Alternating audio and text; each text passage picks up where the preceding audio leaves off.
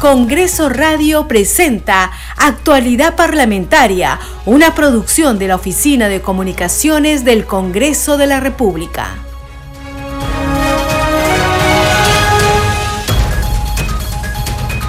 ¿Cómo están? Bienvenidos a su programa Actualidad Parlamentaria. Les saluda Carlos Alvarado y estos son los titulares. Los congresistas de la República participarán en la semana de representación por el mes de agosto, desde hoy lunes 21 y hasta el viernes 25 de agosto. Los parlamentarios viajan a diversas regiones para realizar sus trabajos de contacto con la población y autoridades locales. Esta es la primera jornada de representación que se lleva a cabo tras la elección de la nueva mesa directiva que preside el legislador Alejandro Soto Reyes. El presidente del Congreso, Alejandro Soto, solicitó voluntariamente presentarse ante la Comisión de Ética Parlamentaria una vez que ésta se haya instalado. Será, dijo, para responder por los cuestionamientos en su contra emitidos por algunos medios de comunicación. Señaló que desde que asumió la presidencia del Parlamento ha sido objeto de una serie de cuestionamientos infundados. Ratificó que carece de antecedentes judiciales, penales y policiales por lo que está legitimado para ocupar cualquier cargo público. La parlamentaria de Fuerza Popular Vivian Olivos resaltó que Alejandro Soto se haya sometido a investigación por la Comisión de Ética. Adelantó que su bancada no apoyará una eventual moción de censura contra el titular de la mesa directiva del Congreso. La presidenta de la Comisión de la Mujer y Familia, Milagros Jauregui, expresó que los niños representan el presente y futuro y que son el tesoro más preciado de nuestra sociedad. Fue durante la conferencia Importancia de la Educación Inicial en la Primera Infancia desarrollada en el hemiciclo Raúl Porras Barrenechea. El evento se realizó en el marco a celebrarse el Día del Niño donde la legisladora señaló que los adultos son los responsables de inculcar en esta generación los valores de amor, respeto, responsabilidad, solidaridad y mucho más. La Comisión Especial de Selección de Candidato apto para la elección de magistrado del Tribunal Constitucional aprobó por unanimidad modificar su cronograma en vista de la inclusión de nuevos integrantes. La solicitud la hizo el congresista Luis Alegría debido a que los nuevos integrantes de la comisión especial deben contar con un plazo prudente para evaluar la currícula de los nueve postulantes. La congresista Susel Paredes de Cambio Democrático Juntos por el Perú programó para esta mañana una exposición, producción bibliográfica de la Escuela Nacional Superior del Folclore. Y el congresista Edwin Martínez tiene hoy el evento Conmemoración y homenaje a las víctimas del terrorismo de las Naciones Unidas 2023.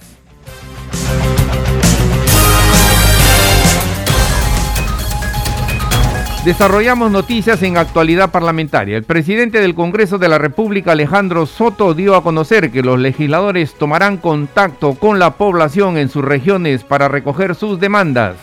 Los 130 congresistas tenemos que ir a nuestro pueblo, a nuestra región, a nuestra ciudad primero, a rendirle cuentas del trabajo que estamos haciendo y luego a recibir las propuestas que ellos tienen, aseveró en la víspera del inicio de la semana de representación. Escuchemos. Salimos a una semana de representación que va del 21 al 25 de agosto. Los 130 congresistas tenemos que ir a nuestro pueblo, a nuestra región, a nuestra ciudad, primero a rendirle cuentas del trabajo que estamos haciendo, pero luego a recibir las propuestas que ellos tienen, porque en este periodo y en esta política de puertas abiertas que estamos implementando, queremos acercarnos más al pueblo y queremos servir, pero servir con objetividad, servir con instrumentos legales que le permitan salir del subdesarrollo, en muchos casos, a nuestros distintos pueblos del Perú.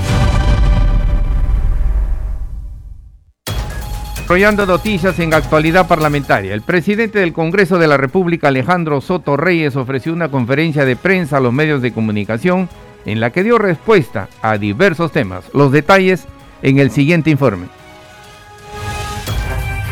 Reiteró su disposición de someterse a la Comisión de Ética Parlamentaria. El presidente del Congreso, Alejandro Soto Reyes, ofreció una conferencia de prensa en la que respondió a diversos cuestionamientos que se han difundido en las últimas semanas. Comisión de Ética, tengo el agrado de dirigirme a ustedes para saludarlos y manifestar que me encuentro a disposición de la Comisión para realizar los descargos sobre diversas denuncias que se han venido propalando en medios de prensa en la fecha y hora que se señale el registro correspondiente y por tanto estoy demostrando mi vocación y la intención de esclarecer todos y cada uno de estas imputaciones. El titular del Parlamento Nacional mostró documentos como parte de su descargo ante la supuesta denuncia por la compra de un terreno en Cusco. Miren, cuatro años antes de la ley Soto, ya un juez había declarado que ese hecho ese supuesto hecho estaba prescrito. Pero claro, en este proceso habían otros involucrados por otros hechos, se eleva a una sala penal, se anula la resolución y ahora en julio ratifican lo que un juez ya lo dijo hace cuatro años atrás. Con la aclaración de que esta segunda ratificación no ha sido apelada ni por el Ministerio Público, ni por la Procuraduría, ni por los propios presuntos agraviados. Entonces, toda esta imputación es falsa. Del mismo modo se refirió a la denuncia por una supuesta deuda que no habría sido consignada en su declaración jurada. Se me ha impuesto una reserva de fallo condenatorio. ¿Por qué? Porque no tengo antecedentes, porque no he cometido el delito. Se me somete a un periodo de prueba. Pero respecto del tercero civil que está ahí, dice que tiene que pagar 10 mil soles de reparación civil. Entonces, ¿la deuda era mía? No, la deuda era del tercero civilmente responsable. Por lo tanto, cuando yo formulo mi declaración jurada, no tenía ninguna deuda pendiente de pagarle a nadie.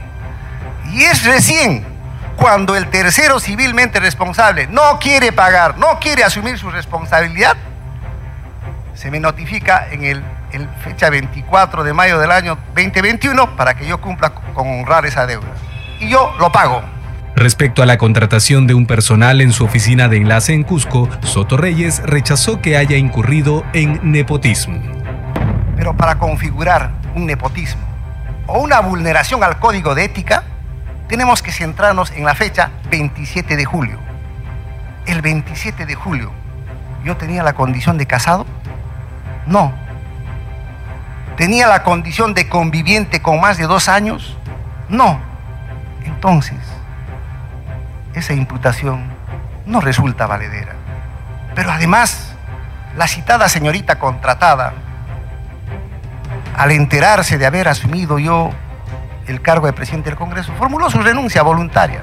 Finalmente, el presidente del Congreso aseguró que una de sus propiedades en Cusco no se encuentra bajo una zona arqueológica. En Yucay, señores, conforme han podido apreciar en las imágenes, tengo una propiedad que tiene una calle asfaltada con fierro y cemento. Hay un montón de viviendas del mismo nivel o mayor nivel que el que yo tengo. Y porque además no es una zona arqueológica, si no, no existirían más de 200 viviendas ahí. El titular del Poder Legislativo mostró a través de diapositivas todos los documentos que avalan sus descargos y recalcó que no tiene antecedentes judiciales ni policiales. La congresista Vivian Olivas de Fuerza Popular saludó que el titular del Parlamento, Alejandro Soto, se allane a la Comisión de Ética para ser investigado ante los cuestionamientos que se le atribuyen afirmó que su bancada no apoyará una eventual moción de censura contra el presidente del Congreso. Escuchemos. He escuchado las declaraciones del señor Soto. Él menciona y dice que no tiene ninguna carpeta fiscal abierta, ninguna de las 25 que a él se le acusa. Y lo único que yo te podría decir que saludo es que él se allana a la Comisión de Ética para ser investigado. Y yo desde ahí creo que eso es un buen paso. Que le haya dado este paso de dar una conferencia de prensa es saludable, creo, en aras de la democracia. Yo creo que cualquier moción de, de, una censura que se dé al voto. la posición de Fuerza Popular es respaldar al presidente del Congreso el señor Sánchez, de, así como ahora lo veo tan entusiasmado, que, es que lo conozco, que vengo trabajando con él en varias comisiones, así como él tiene este ímpetu de presentar esta moción, hubiese presentado la misma moción para el señor Pedro Castillo. Pero es difícil y es diferente cuando tú eres ministro de Pedro Castillo, pues ahora cambiaron la situación y ahora nos estamos todos abocando a Soto a Soto, que no también, o sea, también soy respetuosa de los medios de comunicación y de las investigaciones, pero nos hemos olvidado de otros casos. Seguimos desarrollando noticias en actualidad parlamentaria. En el marco del Día del Niño, el despacho de la congresista Milagro Jauregui de Aguayo realizó un evento denominado Importancia de la Educación Inicial en la Primera Infancia. Sobre el tema tenemos el siguiente informe. En vísperas a celebrarse el Día del Niño en el país, la congresista Milagro Jaure de Aguayo realizó en las instalaciones del Parlamento Nacional un evento con el fin de articular acciones y proteger a la infancia del país. Todos hemos llegado a la conclusión de que la edad más importante para el aprendizaje es de 0 a 3 años. Ahí formamos todo. Desde ahí es que va a depender que realmente el ser humano pueda ser un ser humano probo, sano, que pueda traer beneficio a nuestra nación. Seguidamente, la congresista de Renovación Popular presentó el proyecto de ley que establece un marco para la atención integral de la primera infancia en el Perú. Nosotros estamos haciendo un proyecto de ley justo para poder resaltar y fortalecer la educación eh, primaria. El parlamentario Jorge Montoya enfatizó su compromiso con el sector educación, señalando que se articula acciones para brindar los beneficios correspondientes a los docentes del país. Gracias a ustedes vamos a tener unos ciudadanos mejor formados para el Perú, que es necesario. No se puede dejar de lado la formación desde la primera infancia, desde que nacen los niños. Y esa tarea la tienen ustedes como responsabilidad. La legisladora Milagro Jauri de Aguayo manifestó su saludo para todos los niños del país, recordando que la infancia es una de las etapas más importantes de todo ser humano. Los niños son el tesoro del Perú. Si nosotros cuidamos a nuestros niños, estamos cuidando el futuro de nuestra nación.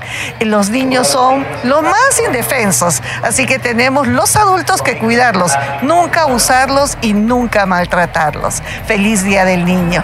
Finalmente también se contó con la presencia de la directora de la Dirección de Educación Inicial, Blanca Salcedo, el director regional de Educación, Luis Quintanilla Gutiérrez, la presidenta de la Asociación de Nidos y Guarderías del Perú, Vanessa Ureta Lozada y diversos especialistas.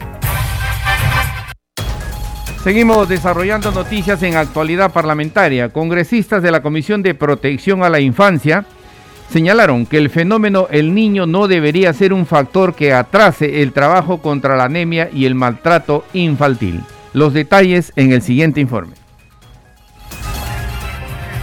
Para abordar el seguimiento a la implementación de la Política Nacional de Desarrollo e Inclusión Social al 2030, la Comisión Especial de Protección a la Infancia en Sanitaria citó a representantes de diversas carteras ministeriales. Sobre el particular, la presidenta del grupo de trabajo, la congresista Esmeralda Limachiquispe, sostuvo que aún no hay claridad por parte del gobierno central respecto a las políticas a favor de los niños, niñas y adolescentes.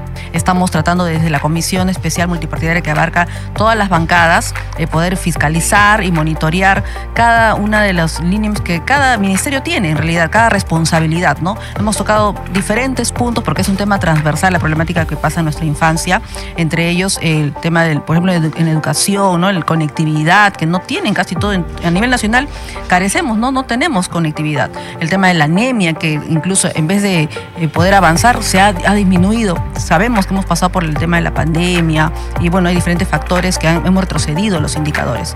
La inminente afectación global que generaría el fenómeno El Niño no debería ser un factor que retrase el trabajo contra la anemia, el maltrato infantil y otros flagelos que afectan a esta población pero esto no quita de que le quitemos estos esfuerzos, ¿no? Tenemos de alguna manera nosotros de cumplir estas metas, ¿no? Tenemos, hay prioridades y prioridades y yo creo que la prioridad hoy en día, poner en la agenda nacional, es velar por la problemática que atraviesa nuestra infancia.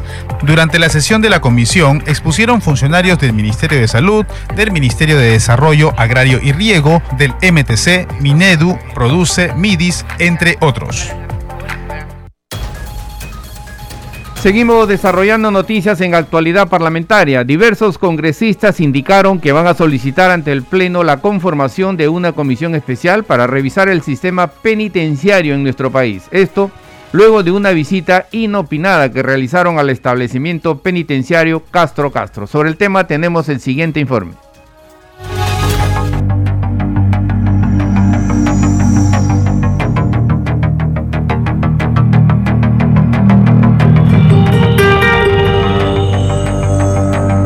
En el penal Castro Castro, donde congresistas de la bancada Unidad y Diálogo realizarán una visita inopinada para comprobar in situ cómo se encuentra este establecimiento penitenciario.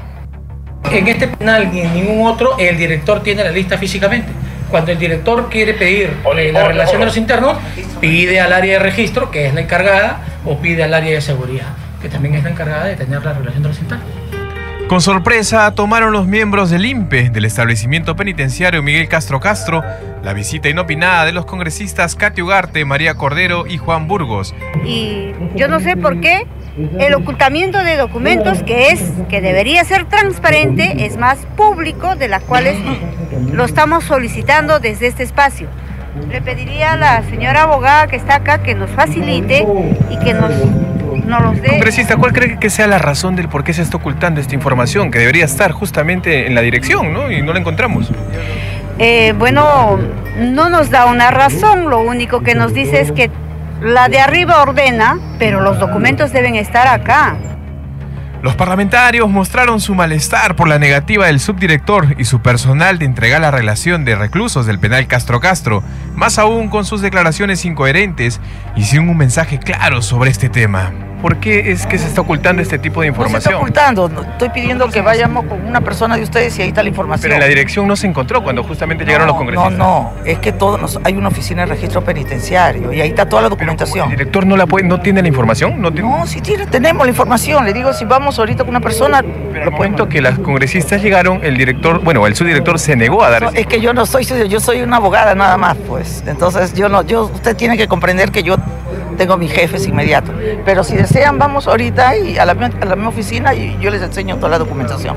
Luego de la accidentada reunión, continuaron con su recorrido para dialogar con internos representantes de los pabellones para conocer sus inquietudes y solicitudes. Que nos falta más infraestructura, más inversión para que ellos puedan estar eh, eh, pasando estos días que tienen ellos pues eh, de, privados de la libertad, pero como seres humanos tienen que estar también bien, ¿no?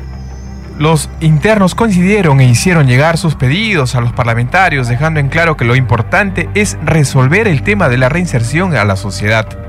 Que revisen los expedientes, por favor, revisen los expedientes para que vean, porque hay mucha gente acá que está sentenciada sin ni siquiera sin, ni siquiera averiguar por qué están presos, simplemente porque pusieron una denuncia y ya por eso lo sentenciaron ya. Ahora mi esposa que me denunció ya se está retractando, que ella mintió, que ella mintió, que hizo mentir a mi hija, porque a mi hija lo obligó a mentir. El penal de Castro Castro es uno de los más hacinados del país, contando con una población de más de 5.000 internos y solo puede albergar a 1.200. La solución no es encerrarlos hacinadamente y crear más cárceles o construir más cárceles.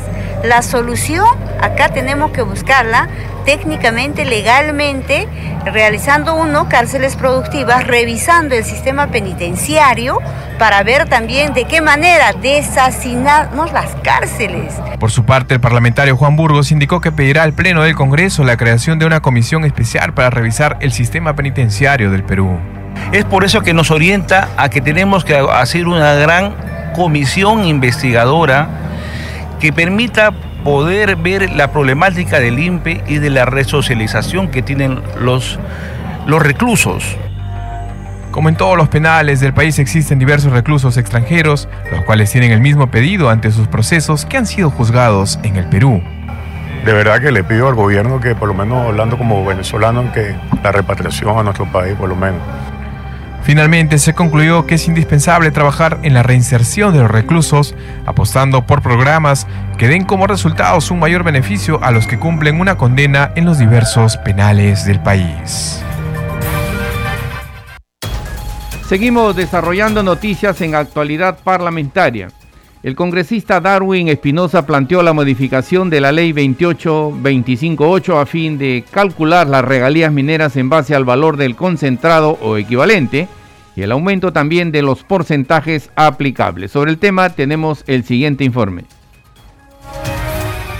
con el fin de obtener un cálculo más equitativo en favor del Estado y la población de las circunscripciones donde se explotan nuestros recursos mineros, el parlamentario Darwin Espinosa Vargas presentó el proyecto de ley 5738, a través del cual propone modificar los artículos 3 y 4 de la ley 28.258 de regalía minera, para que el pago de regalía no dependa de si la empresa minera tiene mayor o menor rentabilidad, sino que debe estar en relación al valor del mercado que tienen los recursos extraídos. Al respecto, plantea que la regalía minera sea calculada sobre el valor del concentrado o su equivalente conforme a los precios del mercado internacional de los sujetos de la actividad minera, considerando los trimestres calendarios de enero a marzo, de abril a junio, de julio a septiembre y de octubre a diciembre. Además, se incorpora el artículo quinto a la ley de regalía minera, indicando los tres rangos para el pago correspondiente.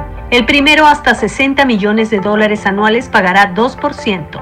El segundo, por el exceso de 60 millones de dólares hasta 120 millones de dólares anuales, pagará el 4%. Y el tercero, por el exceso de los 120 millones de dólares, pagará el 6%.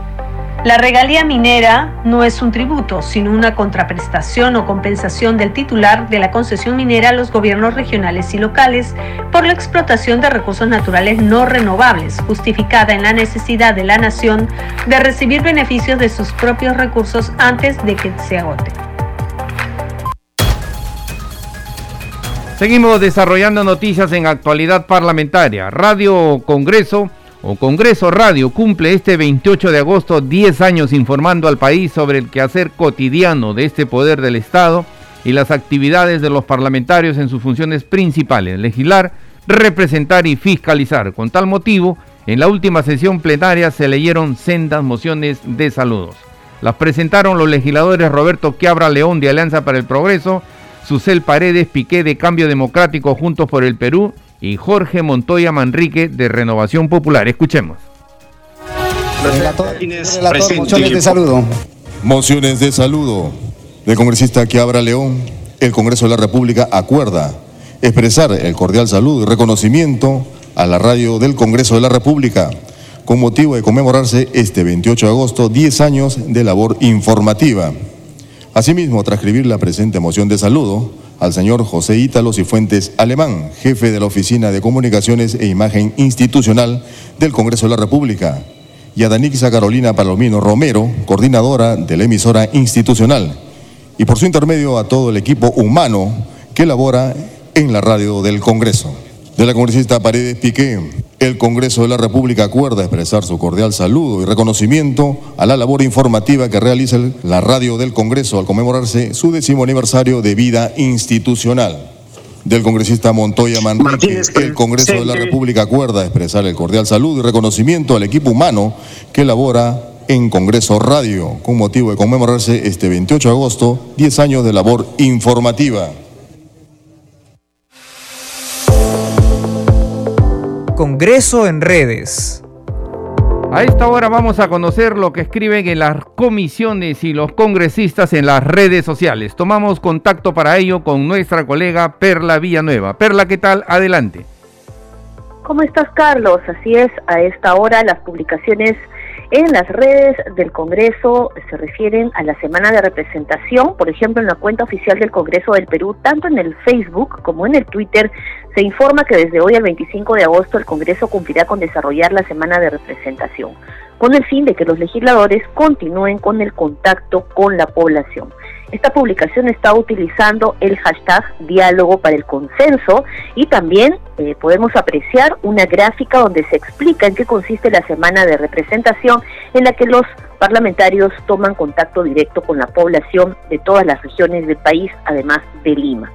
Los parlamentarios cuentan con cinco días laborables para desplazarse al distrito electoral de procedencia por los que fueron elegidos o cualquier parte del país con el objetivo de atender y procesar las necesidades y preocupaciones de los ciudadanos y las organizaciones sociales, según lo dispone el artículo 23 del reglamento del Congreso. Luego hay otra publicación también del Congreso del Perú en el Facebook y en el Twitter, donde aparece el presidente del Legislativo, Alejandro Soto Reyes, explicando un poco más en qué consiste esta semana de representación. Y ya en la cuenta de la congresista Marlene Portero se puede leer que está iniciando la semana de representación con la convicción de que la población exige soluciones a sus problemáticas y no discrepancias políticas que no conducen a nada, es lo que expresa la congresista Marlene Portero y ella utiliza el hashtag Congreso en Regiones. Por su parte, el congresista José Luna Galvez habla sobre otro tema en sus redes sociales. Él dice, aclaramos al titular del Ministerio de Desarrollo e Inclusión Social, Julio de Martini, que la asignación de 100 millones para las ollas comunes fue la decisión y el esfuerzo de la Comisión de Presupuesto del Congreso bajo mi presidencia, incluso con la oposición del Ministerio de Economía y Finanzas. También se asignó 100 millones para el vaso de leche y 2.040 millones para el MIDIS y Jariwana. Hasta aquí Congreso en redes, Carlos. Regresamos contigo. Gracias Perla, nuestra colega Perla Villanueva con el segmento Congreso en redes. Este programa se escucha en las regiones del país gracias a las siguientes emisoras. Radio Inca Tropical de Abancaya Purímac, Cinética Radio de Ayacucho, Radio TV Shalom Plus de Tingo María, Radio Las Vegas de Mollendo Arequipa, Radio Star de Mollendo Arequipa, Radio Madre de Dios de Puerto Maldonado, Radio Amazónica de Satipo en Junín, Radio TV Perú de Juliaca Puno, Radio Amistad de Lambayeque, Radio El Pueblo de Ayacucho, Radio Satel Perú de Lampa en Puno, Radio La Voz del Valle de Aplao en Arequipa, Radio Líder de La Unión en Piura, Radio Victoria de Ocros de Huamanga, Ayacucho. Estos son los titulares de cierre. Los congresistas de la República participarán en la semana de representación por el mes de agosto desde hoy lunes 21 y hasta el viernes 25 de agosto.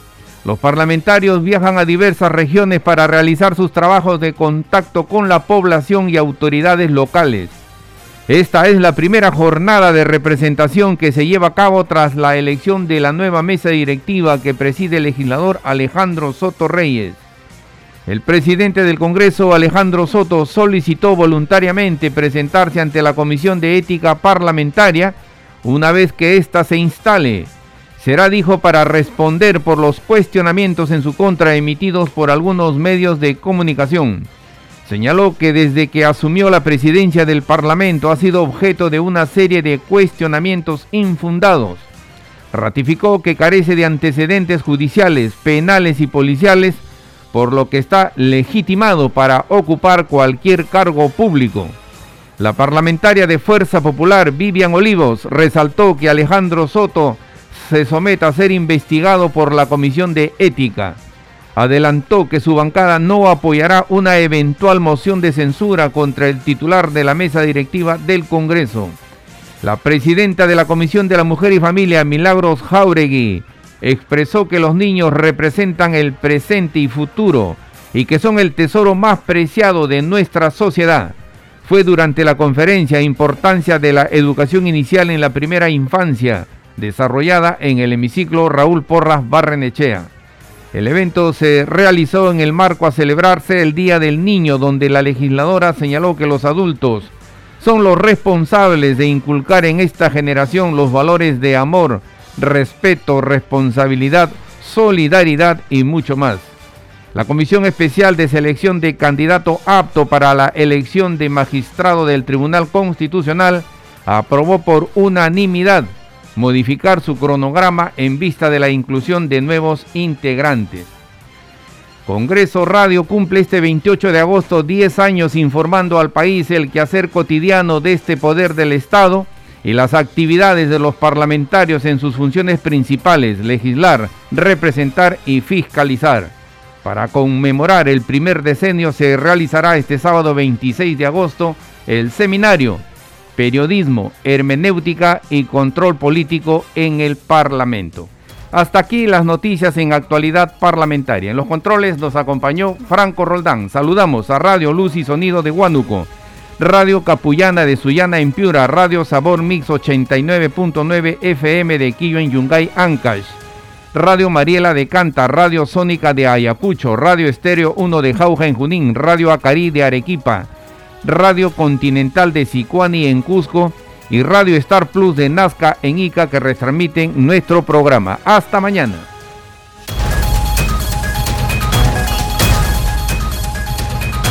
Congreso Radio presentó Actualidad Parlamentaria, una producción de la Oficina de Comunicaciones del Congreso de la República.